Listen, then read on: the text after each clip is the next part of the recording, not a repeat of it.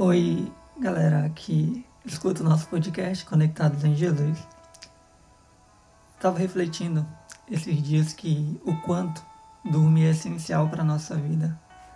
É, para alguns dormem mais, outros dormem bem menos, mas o importante é que dormir é essencial. E esses dias eu fui dormir um pouquinho tarde e acordei um pouco cansado com o celular despertando. E quando eu olhei para a tela dele, tinha um, um nome chamado modo soneca, que me permitia dormir ali por mais 10 minutos. E eu apertei, sem pensar duas vezes, e voltei a dormir. E despertou mais uma vez e eu olhei e tinha lá, dormi por mais 5 minutos. E eu apertei novamente.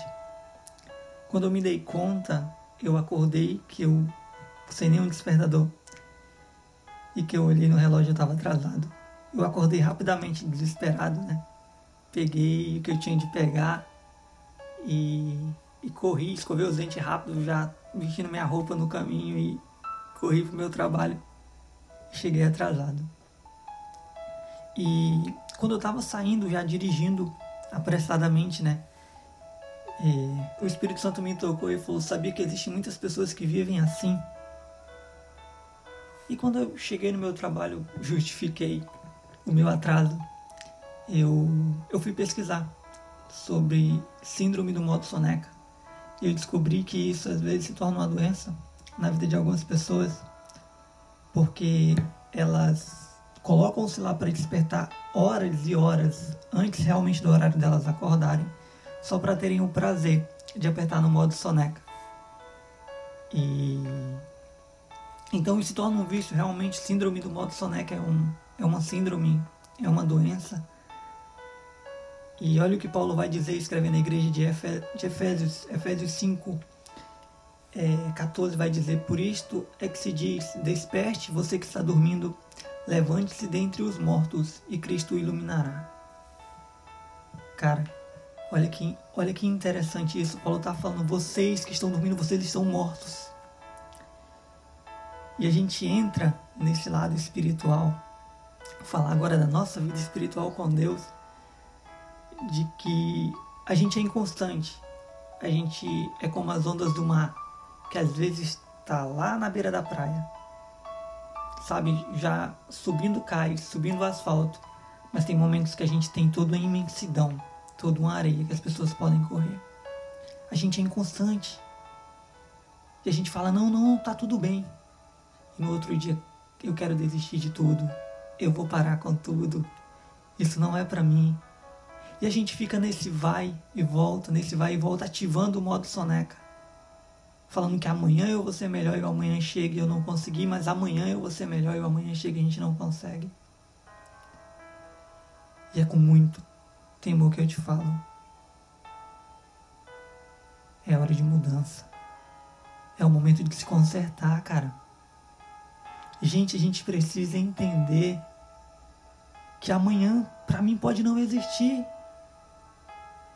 E se eu continuar ativando esse modo soneca, de que amanhã eu acordo, amanhã eu desperto, amanhã pode não chegar para mim. O depois pode não chegar para sua vida. E aí? O que, que a gente fez na caminhada com Cristo? John Piper, um dos pregadores que eu mais admiro, ele fala: somente uma vida. E tudo que construirmos nela não durará. Somente o que for feito para Cristo permanecerá. Eu ativo o modo soneca todas as vezes que eu quero dormir para Deus e ficar acordado para o mundo. Eu ativo o modo soneca toda vez que eu me acho cansado para ir para a igreja, mas não me acho cansado para ficar até tarde usando meu celular. E eu ativo o modo soneca todas as vezes que eu preciso fazer algo para Cristo, mas eu adio. Falo não porque hoje eu pequei, porque hoje eu errei. E eu vou ativando, adiando, adiando. E se Cristo voltar e nós estivermos dormindo? Quando Cristo sobe o monte para orar, que leva alguns dos seus discípulos, ele está orando angustiado né, a ponto de não ter mais sangue no seu próprio corpo. E quando eles voltam para os discípulos, os discípulos estão dormindo. Ele pergunta como é possível. Como é possível que vocês consigam dormir nessas situações? A gente vive um momento ímpar no Brasil. Todos os dias cresce o número de mortes diários. E aí, para alguns cristãos, isso é uma guerra política, são números, mas não são unicamente números. São vidas que estão indo. E entre aquelas vidas, quantas não partiram sem Cristo? Ou quantas não dormiram, ativando o modo soneca, achando que teriam mais uma chance, achando que teriam mais uma oportunidade e não tiveram. A gente precisa acordar. A gente precisa despertar para o reino. A gente precisa mostrar para o mundo o Cristo que habita em nós. A manifestação da criação aguarda ansiosamente a revelação dos filhos de Deus. E esses filhos de Deus não podem estar dormindo. Eles têm que estar acordados.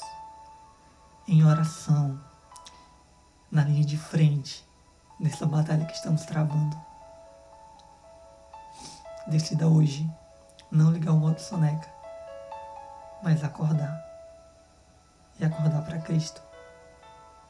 E que no final da sua vida, assim como Paulo, você possa dizer: Combati o bom combate, porque a vida aqui é um combate. Combati o bom combate, acabei a carreira. O que me estava proposto eu fiz, o que estava ao meu alcance eu fiz. Acabei a carreira e guardei a fé.